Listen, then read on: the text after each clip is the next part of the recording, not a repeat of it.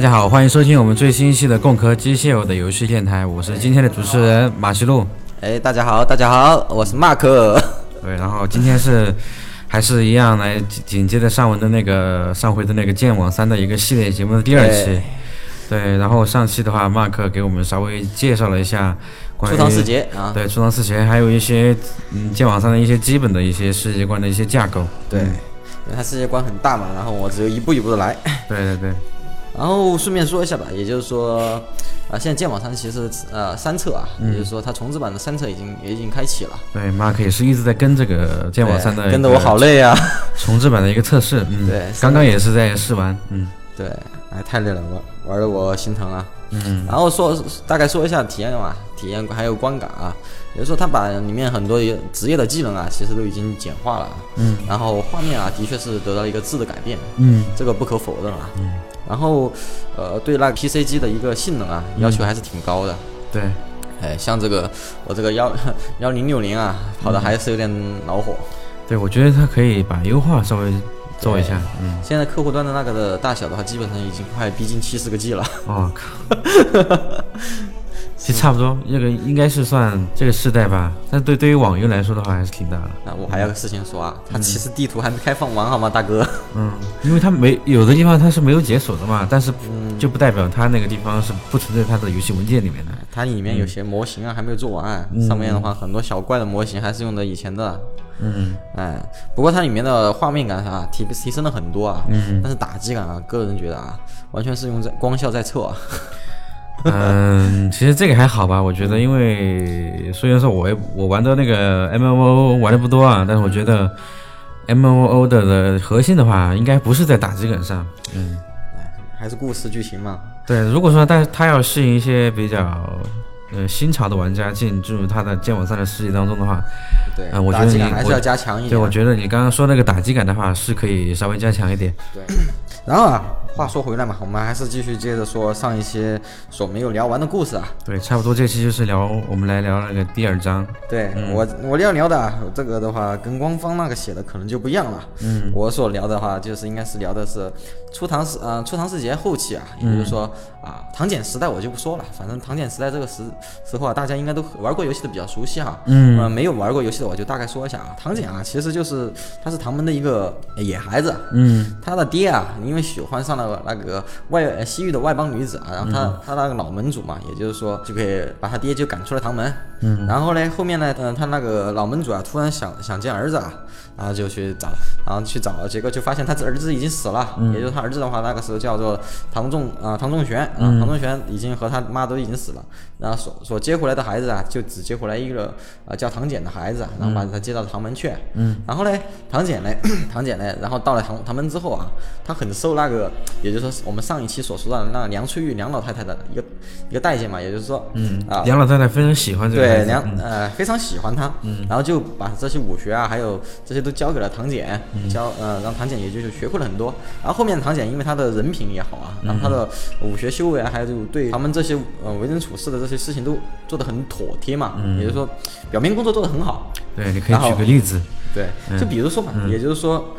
他跟别人比武的时候，他都是点到为止嘛。嗯。但是有一些卑鄙小人啊，他就会利用他这个啊点到为止这个就优点，呃，利用他这个点到为止这个性格嘛。对，就在在在他们看来这是缺点。对。然后他就利用他，然后就是呃对唐简造成了重伤嘛。但是唐简每次啊还是以德服人嘛。嗯。也就是说不去追究，而且唐简啊做的最重要的这件事情的话，就是在那个唐嗯唐朝朝廷啊，也就是说和那个吐蕃发生战斗的时候哈。嗯。也就是说，茂州之战的时候，唐他派唐门弟子去参加这个茂茂州之战，然后为朝廷啊，也就是说，呃，拖延了一定时间，然后受到了呃官方的一个认可吧。嗯。然后呢，他在武林上的名声呀，也就大振了嘛，而且被武林中人呐推选成为那个武林盟主。嗯。然后，但是啊，他后后期啊就消失了。然后呢，我现在就要说一说，那那个唐简在消失之后所发生的事情啊。嗯。也就是说，唐简啊。在那个隐退的前六年啊，嗯，就是山东啊，就有一一个姓王的孩子啊，嗯，哎，王一峰，哎，他名字叫王一峰，然后他就出生了啊，嗯，啊，这个人呢，以后就是恶人谷的谷主，对，但是他是出生于一个书香门第啊，对，哎，啊，也就是说他是以后的血魔嘛。这个人的故事啊，我可以单独再讲一期啊，因为可能玩过的人啊，对他可能很熟悉啊，但是他的故事还是挺八卦的，我可以讲一讲。然后在那个公元七百年的时候啊，唐坚隐退的三前三年啊，就八大山庄的那个老庄主啊，柳石元啊，就是就病了嘛，然后他就把那个庄主之位啊，就传给了幼子啊，柳风谷啊，嗯啊，这个点的话，就相当于是我们要进入我们今天重点了。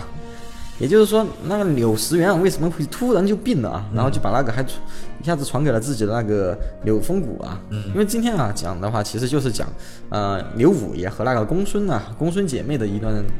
也算是情史吧。嗯，啊，公孙姐妹啊，其实你在游戏里面玩那个玩游戏玩是比较多的话，都知道啊，他们都是绣坊里面的呃两个大娘啊，也就是说她是呃绣坊的创始人。嗯，然后那个刘五爷就是属于霸刀的。嗯这段的话，呃，其实就相当于是七秀和那霸刀山庄的爱恨情仇啊。嗯，好，我们我们就得说一说那个公孙姐妹的那个师傅啊。公孙姐妹的师傅啊，其实在那个策划里面就把那个。呃，写成了聂隐娘啊，聂隐聂隐娘就成了那 他们那个公孙姐妹的师傅，而且啊，呃，在那个狮嗯，大概是狮子光啊来中原之前啊，聂聂隐娘啊就已经收了这对双胞胎孤女啊，然后教他们武艺，而且啊，教他们的那个剑法呀，就是那个员工所创的那个剑舞啊，就是月女剑。而且啊，公孙姐妹还有另外一个师傅啊，然后就教了他们冰心诀，也就是说他们的那个呃姐姐啊，公孙优啊练成的就是那个江海凌波剑啊，然后呢妹妹啊说公孙莹啊练成的就是山河流云剑啊，然后这是他们的师傅啊，名字就叫做白超生啊，啊，当然啊看过资料的人就会问啊，这个这白超生是谁啊？然后大家也都不知道，嗯，然后啊。呃，我曾经看见一个很有意思的猜测啊，也就是说白超生啊其实是个化名啊，其实就叫做何朝英，也就是说是什么白河啊、声音啊，然后反正就这样看上去挺奇妙的吧。然后民间传说啊就是何仙姑啊，也就是说何仙姑的形象啊也就很像七秀的那个形象，这个就不管了吧。反正那个公孙姐妹啊，反正就是人美啊，然后剑法又很高超嘛，很快就在江湖上闯出了名号啊。但是她们姐妹的性格啊。是完全不相同的一个性格，嗯，然后呢，公孙优的性格啊，就是呃温婉一点啊，嗯，从小啊就不那个和那个公孙岩啊相争，嗯，啊，其实就跟那个呃《大话西游》里面那个紫霞和青霞的关系比较像啊，嗯嗯。嗯，也就是说同呃同呃同同为姐妹，但是性格相差很大，对，然后呢，这个刘呃刘五爷啊，其实就我在我看来啊，应该是借鉴了至尊宝的一个。一个人设吧，嗯，因为啊，她们姐妹啊，长相啊，呃，都很像啊，而且在江湖上面，她们走呃行走啊，又从来不用名自己的名字啊，世人啊，都都以为是公孙大娘就是一个人，嗯，啊，但是谁也没想到啊，这个就是后面悲剧的一个原因啊，因为那个时候啊，呃，在北方啊，有一个少年，他就是那个。霸道山庄的五公子柳风谷，柳风谷那个时候意气风发嘛，然后反正手里面啊是拿了一一把晨雾啊，那把晨雾啊就叫做吞吴啊，反正就是在呃各个主城嘛就插旗切磋啊，反正就从来没怎么败过嘛。然后到了那个，也就是说 是公元啊九百呃九百七十年啊，也就是说，然后江湖上也也就有了啊一个称谓嘛，也就是说南宫孙。北吴北刘武啊，也就是说并称江湖啊，跟那个《天龙八部》里面那个什呃什么？北慕容、北慕容、南乔峰，对，哎对，嗯，萧峰吧，乔峰，乔峰，哦对啊，他后先先是叫那个乔峰哈，然后后面是萧峰，萧他是萧是他的真姓，对对对对对，正好就在这一年啊，八道山庄又举办了一个啊阳道大会嘛，也算是第七届啊。那个时候没有说是最后一届啊，但是这个第七届羊道大会也就成了他们那个时候最后一届羊道大会啊。嗯。啊，那个时候大家都不知道啊，啊，然后就邀请了各路的江湖豪杰啊，也就是说，呃，人们对那次大会上面啊，其他人是没有印象的。嗯。反正就记得啊，那是一次传奇的相遇啊，因为那个是那次相遇是怎么回事呢？这是一个猎人的开始。也就是说，因为这次相遇啊，是那个公孙啊，呃，公孙姐妹啊。里面的那个妹妹啊，和那个刘五爷啊，在这场大会上面，呃，进行了一一场呃打斗吧。那因为啊，他说公孙优的性子啊是很很安静的，然后他不喜欢走动，她是姐姐嘛，嗯，然后他就嗯、呃，他就嗯、呃，他就不愿意去凑这种热闹嘛，嗯，啊，但是公孙莹呢就不一样了，他好动嘛，然后觉得他自己那个男子啊和他自己齐名，然后觉得就很不爽，他就应该去找点茬，是吧？然后在剑网三啊世界中的这些女子啊，其实要强的也是不少的，比如比如前面的那个梁翠玉梁老太太啊，啊。然后现在又出了一个公孙二娘啊，也就是说这个公孙莹啊，然后啊，这个公呃柳武啊和这个二娘的性格啊，其实是比较相呃相像的，嗯，他们都是那个狂傲啊，很狂傲，然后又目中无人啊，嗯，然后在江湖呃江湖中啊随便说说，然后他们就和他起名了，他们两个里面其实心里面都不舒服，嗯，然后他们正好啊就在这次杨的大会上两个人碰见了嘛，然后就要打起来，嗯。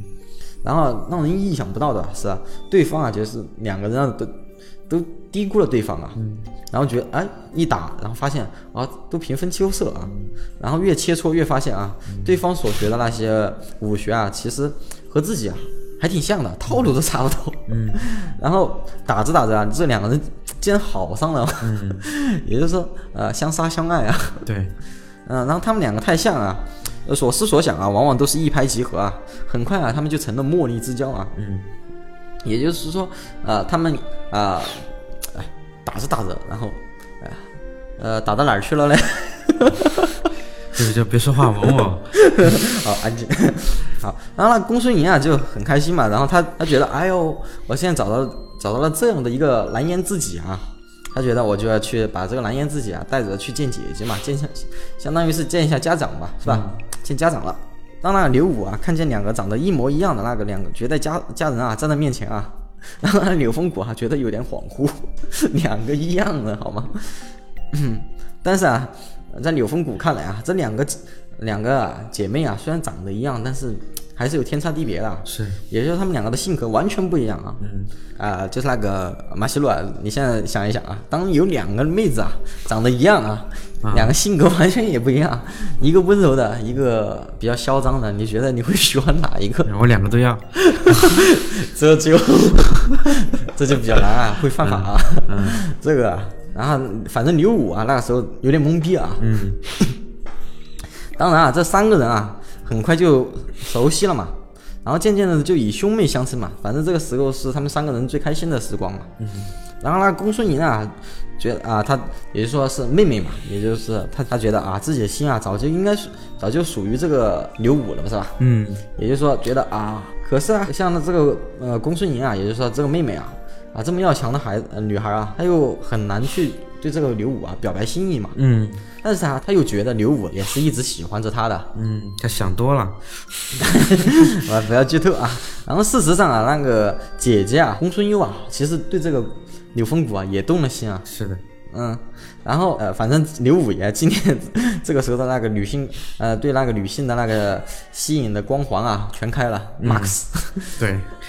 撩妹技全开，对，给也给他带来了一些麻烦。对，但是事实上啊，那公孙优啊知道这个妹妹喜欢这个男的啊，他觉得，即便自己喜欢刘武啊，也应该让给妹妹吧。反正他也没有说。嗯。然后他们三个人啊见面的时候就呵呵呵呵呵呵呵，反正都不说，就在那哈哈哈啊，心里面都闷着嘛。对。但是总会有一个结果嘛。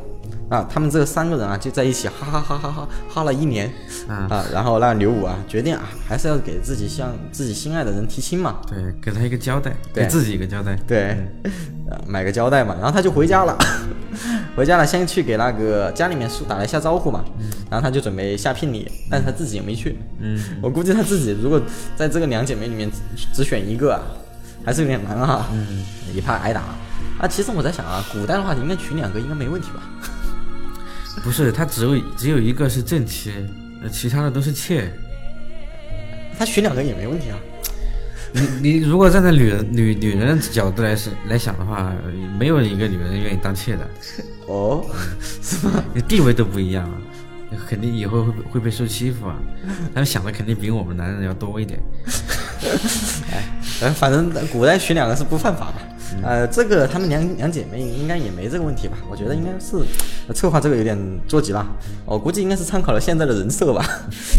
然后呢，那个时候啊，其实公孙家还不在扬州啊，而是在洛道啊。以前的洛道啊是青山绿水的，鸟语花香的，而且还有李都城在啊，嗯，而且没有红衣教啊。然后霸道的那个山庄啊，上门呃求亲嘛，肯定是很隆重的嘛，嗯，啊，还是能满足少女的那些虚荣心的啊。然后呢，公孙莹啊，看着啊霸道山庄的人啊跑来自己家门口提亲了，然后就开心死了嘛。公孙莹啊，就是这个妹妹啊，她觉得啊，终于等到这一天了啊。哎，然后但是啊，事实证明，她之前所想的都是啊所料的都是对的，但是结局啊是错的。嗯，她只想到了开头，没想到结局。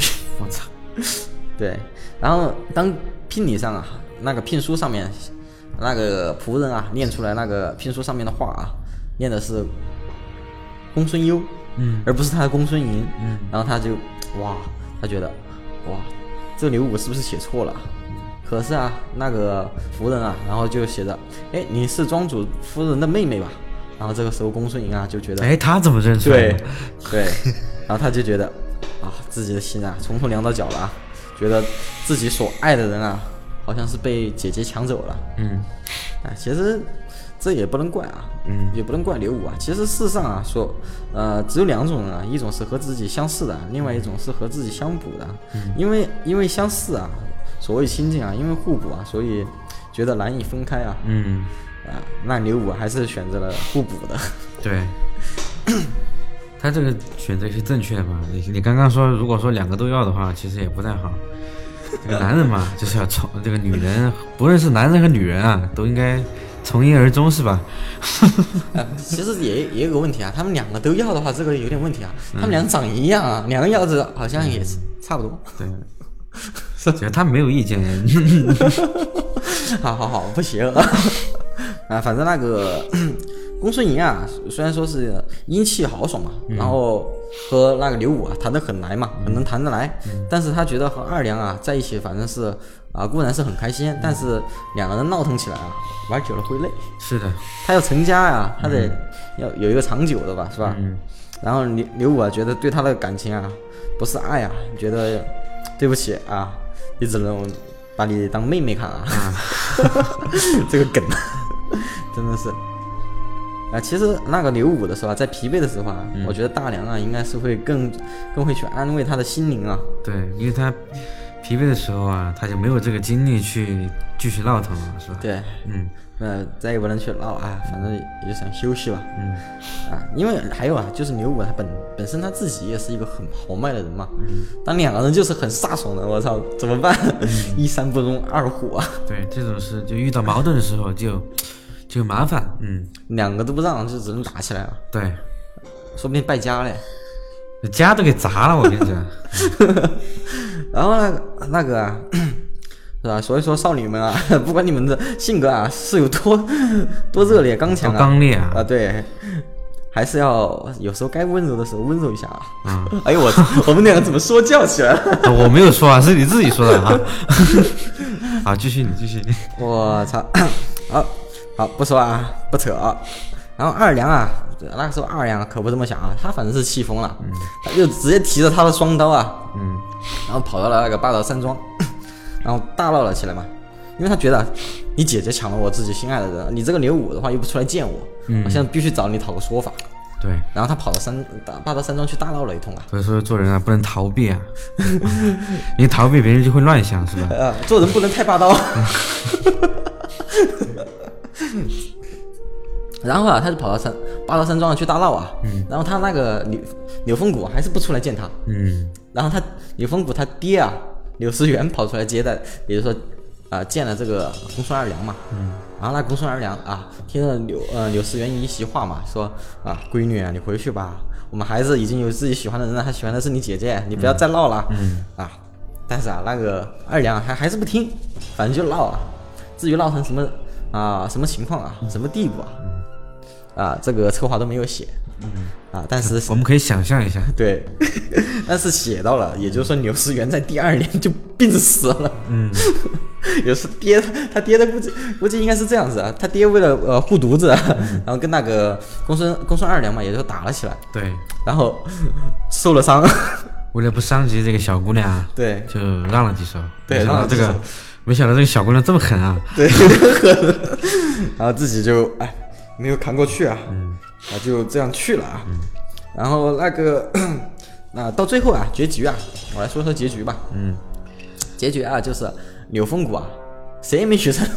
啊，他姐姐啊，她觉得啊自己有有，嗯就是那个公孙大娘嘛，觉得自己有愧于她妹妹，也没有同意。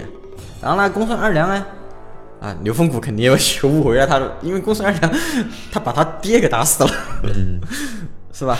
然后呢，柳风谷呢，就自己还是相了个亲，嗯娶了一个啊正儿八经的老婆吧，嗯算是呃什么安定了下来吧。嗯而且啊，从这个时候啊，江湖上就少了一个，少了一个，呃，到到处挑茬的一个柳风谷啊，而多了一个九天。嗯。因为那个时候啊，柳石原其实是九天中的一一位啊，也就是说我们上一期所说的九天中的一位。对，因为你霸道山庄啊，它是那九天里面专门负责呃收集那个兵器，嗯。兵器的一个门派吧。嗯。而这个时候啊，刘风谷啊接到霸道山庄的位置之后啊，他嗯就把那个羊刀大会关闭了，嗯。就把这些羊刀大会啊，到后面他找了一个一个人啊，也就是说是长剑山庄，那时候长剑山庄还没开立的，就是他找到那个叶梦秋，也是长剑山庄的那个创始人，嗯。然后他就把那个长剑山庄扶植成了他们的一个接班人，让长剑山庄去打造这些兵器，嗯。而自己的话就不来不去打造这些兵器了，嗯。而且他把这些兵器一一件一件的往长剑山庄运，嗯。就是相当于是他其实是为了自己这个啊山庄啊更安定了，嗯。他觉得啊不应该再闹了，自己已经闹得自己爹都已经死了，对，他也是。闹不动也也通过这件事情吸取了一些教训。对，不要闹了。然后这个时候啊，那个公孙二娘啊，嗯。啊，也就是自己嘛找了地找了个地方嘛去隐居了嘛，嗯。他不想去见到这些人，他觉得现在见到谁都烦，嗯。他就找个地方躲了起来。嗯。然后那公孙大娘啊，也就是他姐姐啊，看到自己妹妹不见了，嗯，他就哎很着急。对他很着急嘛，他就自己拿背着剑啊，啊，然后就到江湖上去找妹妹去了。啊，终于跨出了这一步了。对，但是啊，他在江湖上用的名号啊，他因为他本来就是公孙大娘，然后他他说的话，也就是说他是还是公孙大娘啊。他妹妹以前在江湖上行走啊，嗯他也是用的公孙大娘，嗯也就是说他当公孙大娘这一出山啊，啊，在江湖上所闯的那些名头啊，他妹妹以前所闯的那些名头啊，嗯，一下子就全又归到那个公孙大娘身上来了。对，这个就比较尴尬呀，就相当于是你见你有一个啊、两个女大学生啊，她们同时玩一个玩一个账号，嗯，然后白天妹妹玩，晚上姐姐玩，然后现在妹妹不玩了，然后这个里面的东西全部都属于那姐姐了，嗯。然后就还是这样的，而且那个公孙大娘啊，一路上啊，他就一路上去收养那些孤女嘛，嗯。然后把那些孤女啊，也就是说养着，然后自己就成嗯到后面啊，因为妹妹看不见，还建了一个一座楼，叫做意银楼。嗯，哎，不是不是那个义银楼，意淫楼，是那个意啊，回忆的忆啊，银是那个他妹妹那个银字啊，任盈盈的盈啊，也就是说意银楼，就这个名字啊，哎，不是歪歪楼啊。可以考究一下啊。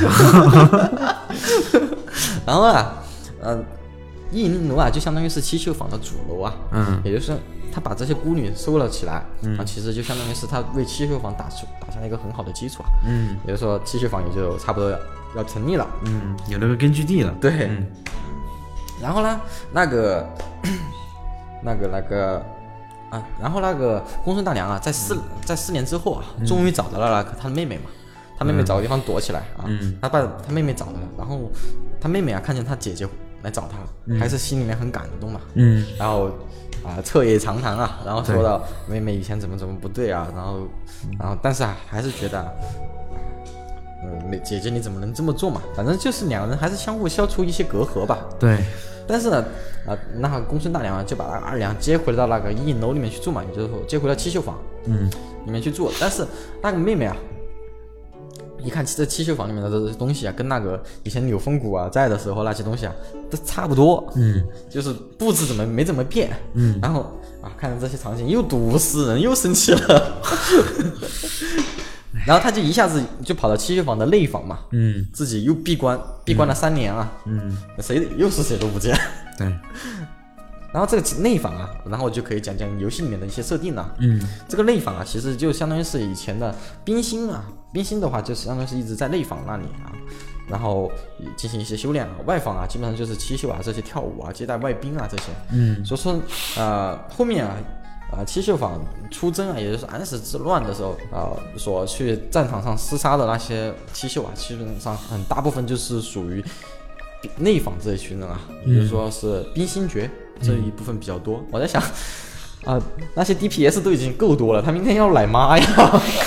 为什么要放冰心上去？我操！不过冰心还是挺厉害的。嗯。然后啊，那个二娘啊，反正就在内房里面一躲，又是三年。嗯。姐姐啊，在江湖上面啊，出去游走的时候啊，还是有一些名声嘛。又因为他那个，他里面最有名声的就是他说他那个舞跳得很好。嗯。然后那个皇帝啊，正好就是到那个时候。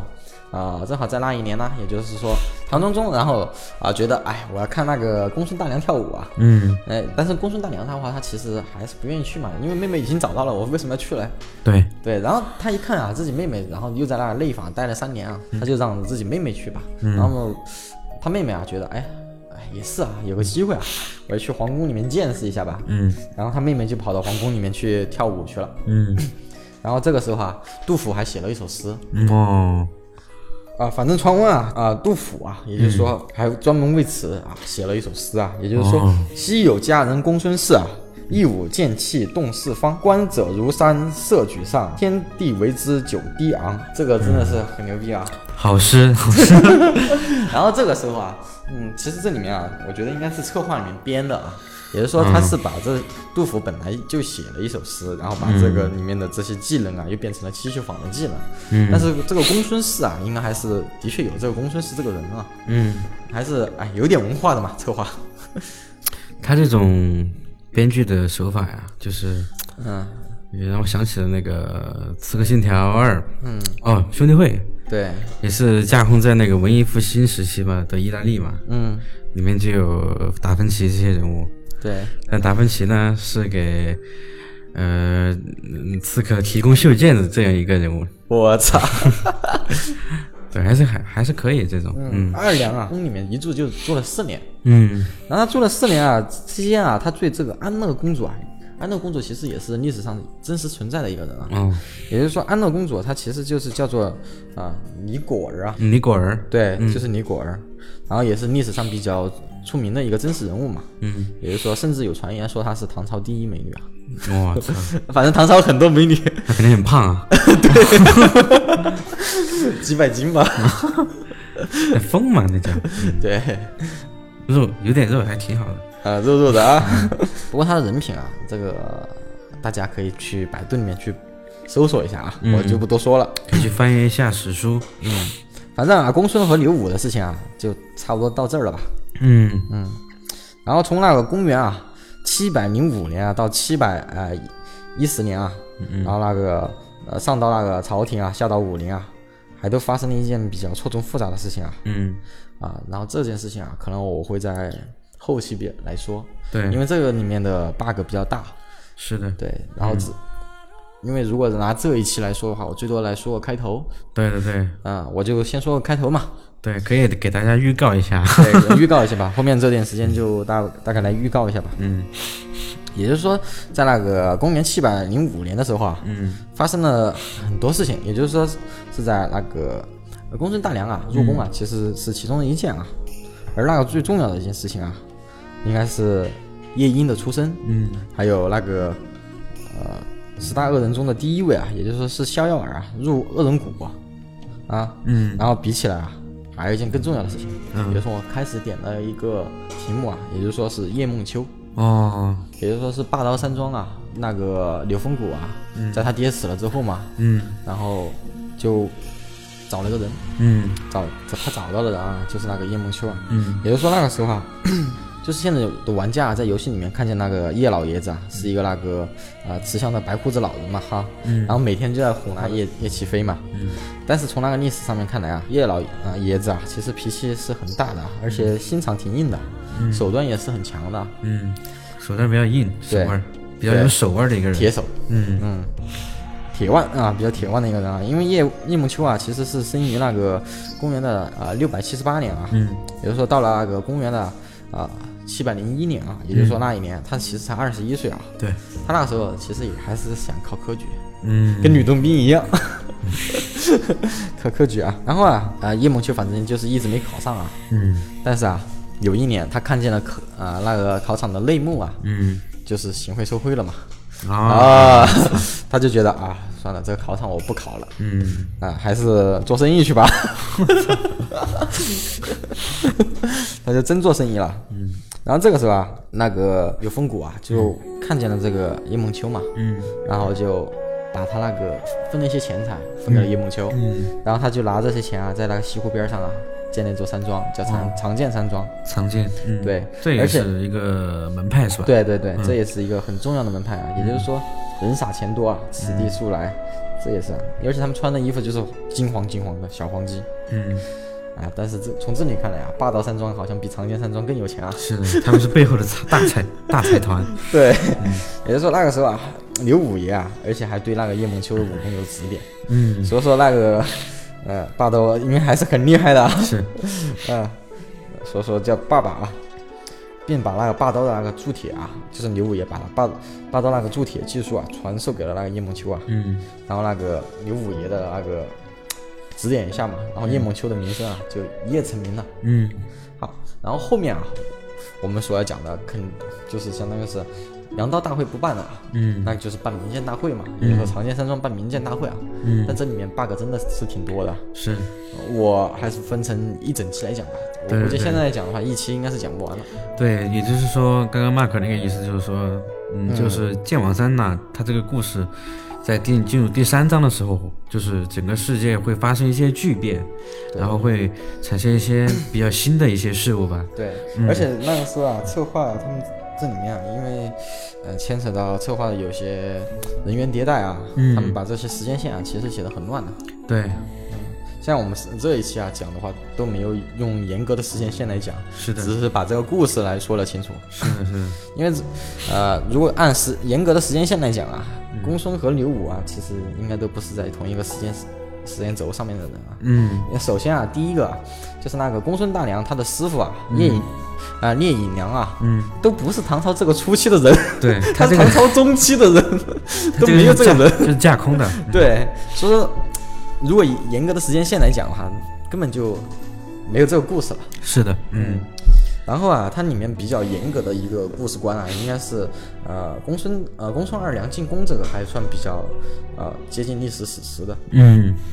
呃，然后这个因为因为它这个肩膀上的那个策策划、啊，他们是想啊用真实史实，然后放入架空的事件，嗯，这样的一个构成啊，其实我觉得做剧本还是挺难的。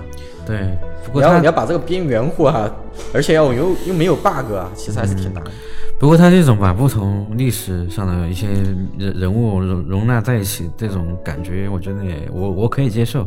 我也可以接受啊，哎就相当于是嗯以前有一部电影啊，就是那个《国家宝藏》啊。嗯啊，我觉得这个是比较有意思的，而且还像那个《阿甘正传》啊，他也是把一个虚拟的人物放在了一个大的背景环境里面对，去，大时代背景当中，用他一个人把这个串串通下来，也就是说，阿甘的那时候所代表的就是这个时代的一个精神嗯啊。而我我来想的话，啊，剑网 剑网上的这个嗯策划嘛，他们把这个点啊编造啊，应该是它会让玩家更和这个时代感啊嗯有一个衔接吧，嗯，觉得这个时代感更真实，有更有归属感。对，就是说觉得这个武林啊，也就是更真实一点点。对，就是说，其实除了做游戏的，比如说这种开放世界，还有 MMORPG 啊，这些开发者都是想从各种方面来提来完善这个游戏的一个真实感。对，对，就感觉这个世界是真实存在的。嗯哎，其实说到这一点呢，我们和那个修哥说到这一点啊，其实也就可以提出来一个点啊，也就是说做游戏那个游戏制作人本身啊，他这些文学修养啊，还有他这些制作修养啊，应该是啊、更有待提高的。